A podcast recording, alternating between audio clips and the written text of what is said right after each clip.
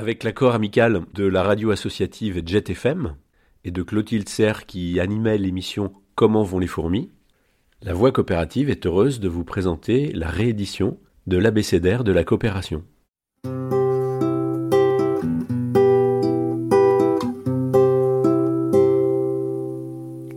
Rubrique.cop, la voix coopérative.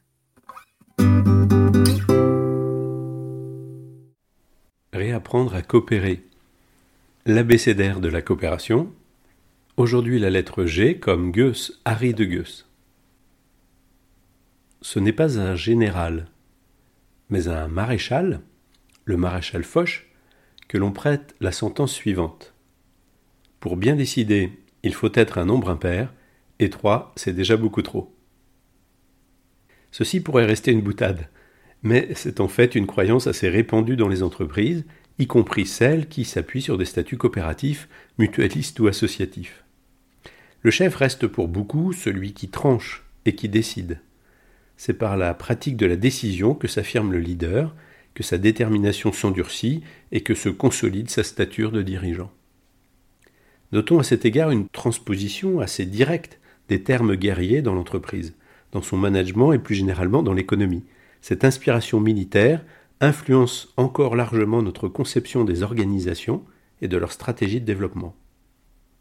Pour les stratèges, la référence reste encore les chefs de guerre, dont l'un des plus illustres, Hannibal, vainqueur de la fameuse bataille de Atribie, 218 avant Jésus-Christ. Grâce à sa ruse et à son intelligence, Hannibal put battre les Romains pourtant en nombre très supérieur.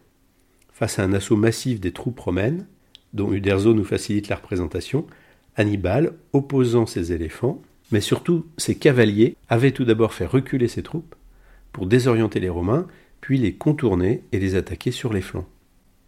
Or tout se passe comme si nous attendions des chefs d'entreprise les mêmes qualités que celles des chefs de guerre, et que le sort de leurs organisations dépendait de leur habileté tactique. Cette croyance est-elle fondée? N'y a-t-il effectivement qu'une personne, qu'un chef qui, in fine, puisse prendre les bonnes décisions? Comment décide-t-on vraiment dans une entreprise ou dans un groupe travaillant sur un projet? Harry de alors qu'il était en charge de la planification stratégique pour l'entreprise Shell, a décrit les processus de décision comme des processus d'apprentissage collectif. Nous collectons des données, nous observons, nous échangeons, nous dialoguons, et petit à petit se forme une représentation des situations et des hypothèses. Progressivement, en apprenant à partager les informations pertinentes, à s'adapter, à réagir, à se projeter, des choix se créent. La personne en charge du management, les décideurs officiels, sont donc le plus souvent ceux qui entérinent les décisions, qui les communiquent, sans forcément les élaborer. Inutile de préciser que les travaux d'Harry de Goes firent du bruit à l'époque et d'abord dans sa propre entreprise. En effet, l'image du chef qui tranche, illustrée notamment par la légende d'Alexandre le Grand tranchant le nœud gordien, cette légende selon laquelle euh, celui qui arriverait à dénouer le nœud qui, nouait le timon du char du roi Midas régnerait sur l'Asie, eh bien, dans l'histoire, telle qu'elle est rapportée en tout cas, finalement, Alexandre le Grand ne, ne dénoue pas le nœud, mais le tranche dans un acte radical qui effectivement, quelque part, solutionne le problème, en oubliant quelque part que trancher n'est pas dénoué, même si ce n'est pas dénué d'intérêt. En réfléchissant un peu et pour simplifier, nous pouvons distinguer en réalité trois grands types de décisions dans l'entreprise qui doivent répondre à trois problématiques ou trois questions. Où allons-nous? Comment y allons-nous? Et comment résoudre les problèmes ou dépasser les obstacles que nous ne manquons pas de rencontrer sur ce chemin? Il peut être effectivement euh, d'importance d'identifier, si l'on souhaite associer l'ensemble des parties prenantes, ou en tout cas les principales personnes intéressées, dont notamment les salariés, à la direction que prend l'entreprise, à l'invention du chemin le plus efficient pour réaliser l'ambition, et aussi à faire confiance à l'intelligence collective pour dénouer les nœuds qui vont se créer dans l'action, ou euh, trouver les solutions pour dépasser les difficultés.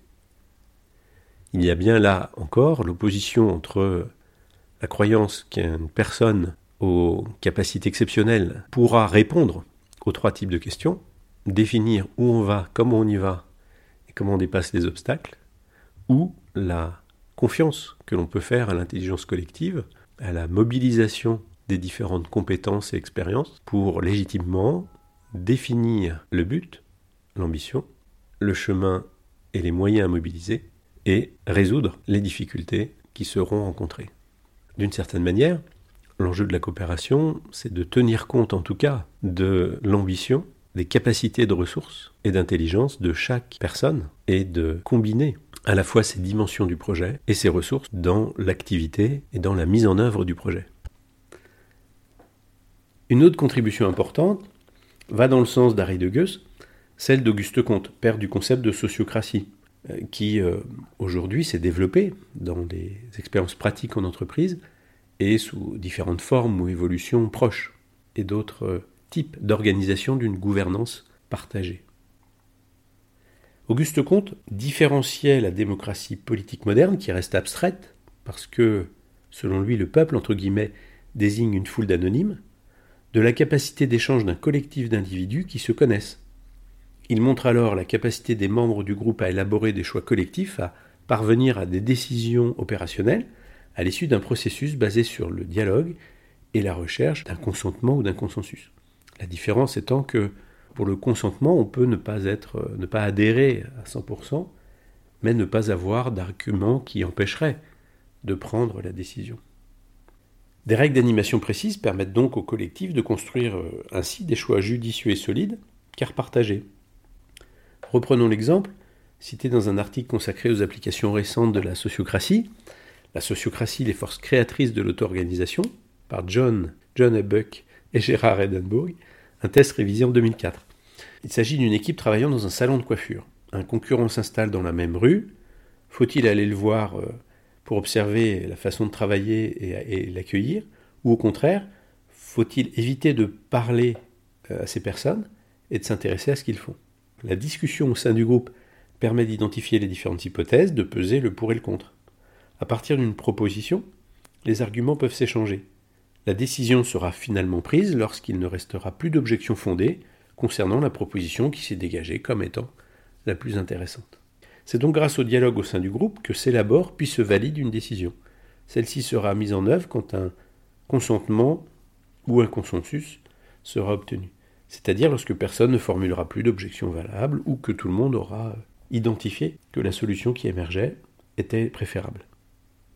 Dans de nombreux cercles de qualité ou pour résoudre des problèmes complexes comme ceux des enjeux de sécurité, ce type d'approche est expérimenté avec succès. L'écart est donc important entre cette image du chef d'entreprise qui décide de tout avec facilité et ces pratiques collectives qui permettent d'élaborer des choix importants et des décisions qui concernent tout un groupe. Il est alors souvent avancé l'argument du temps pour justifier la nécessité de concentrer le plus souvent le pouvoir afin de favoriser la réactivité en situation d'urgence. Les approches collectives et un travail plus minutieux d'échange, bien qu'intéressants, étant censés nécessiter des délais considérables. À partir de l'expérience de travail avec différents groupes, quelques éléments complémentaires peuvent apporter au débat. D'une part, nous sous-évaluons souvent la capacité de création d'un groupe, ou craignons en fait sa puissance. Nous voulons aller vite à la décision et à l'action, sans avoir pu donner la chance au collectif de donner tout ce qu'il peut. Ainsi, de nombreux dirigeants semblent hésiter, d'ailleurs, entre l'envie de disposer d'équipes puissantes et créatives et le souci de pouvoir compter sur des collaboratrices et des collaborateurs discipliné et docile. Sont donc nécessaires une volonté et une patience particulière, un savant dosage de rigueur et de lâcher prise dans l'animation pour laisser le temps et la possibilité au groupe d'exister. Les personnes doivent ainsi pouvoir se connaître suffisamment, expérimenter progressivement pour avoir confiance les unes dans les autres. Une équipe se fonde ainsi sur un vécu commun dont l'émotion et l'affect ne sont pas absents. D'autre part, pour que les décisions et la production prennent forme, il semble bien qu'un groupe ait besoin d'une animation. Seul l'accord pour qu'un des membres assume cette position particulière permettra au processus de prendre forme au sein du groupe et aux choses qui ont été apportées par l'ensemble des personnes de s'ordonner. Le groupe en tant que tel ne peut pas tout faire.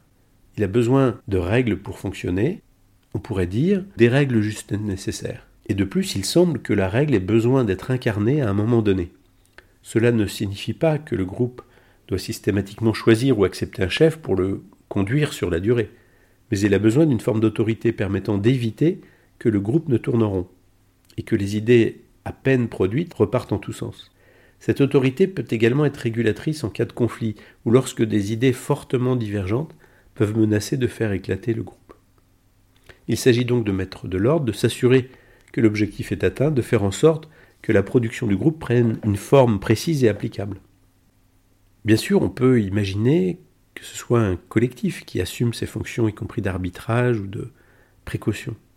Mais lorsqu'on échange avec euh, des personnes en situation euh, d'animation, de coopérative notamment, eh bien, on a quand même souvent remarqué qu'une personne semblait prendre sur elle d'une certaine manière ou avait une charge mentale particulière pour veiller à ce que finalement les choses essentielles soient bien faites.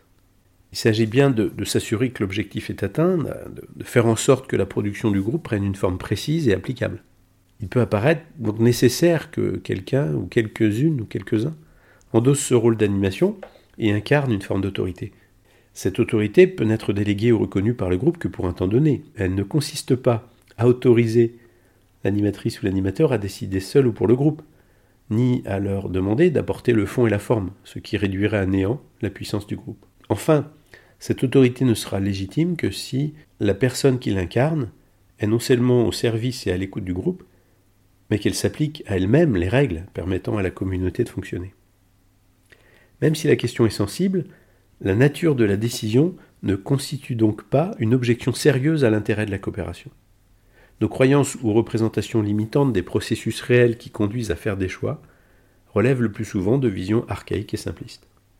Il ne s'agit donc pas d'opposer un système rétrograde où un chef tranche et décide en permanence, à la vision idyllique d'équipes autonomes pouvant créer et décider collectivement de tout sans avoir besoin de déléguer certains pouvoirs à certains de ses membres. Ce qui est concrètement en jeu, c'est l'articulation intelligente entre ce qui est souvent sous-évalué et sous-utilisé, c'est-à-dire la puissance et la pertinence qu'un groupe peut produire, la prise de conscience qu'à certains moments clés du processus, une animation est nécessaire pour faciliter la fluidité des échanges et la construction commune. C'est dans l'articulation de ces deux éléments que le travail collectif prend toute sa puissance. J'ai parfois entendu que la fourmi est un animal idiot individuellement et intelligent collectivement, et que pour l'humain c'est l'inverse. En fait, c'est l'opposition qui est idiote, et le et qui est intelligent. Il serait ainsi naïf de croire qu'un groupe inorganisé peut fonctionner correctement sans des règles précises, et son pilotage pour les rappeler à bon escient. Il est à l'inverse anachronique de considérer qu'une organisation collective ne fonctionne que si un chef tout-puissant ordonne. Le modèle de l'armée lui-même a changé. Les généraux actuels ne lancent pas des troupes massives l'une contre l'autre, marchant au son du tambour. Ils doivent, le plus souvent, coordonner l'action de multiples petits commandos qui, sur le terrain, ne peuvent réussir leur mission voire même simplement survivre, que parce qu'ils disposent d'une marge importante d'autonomie.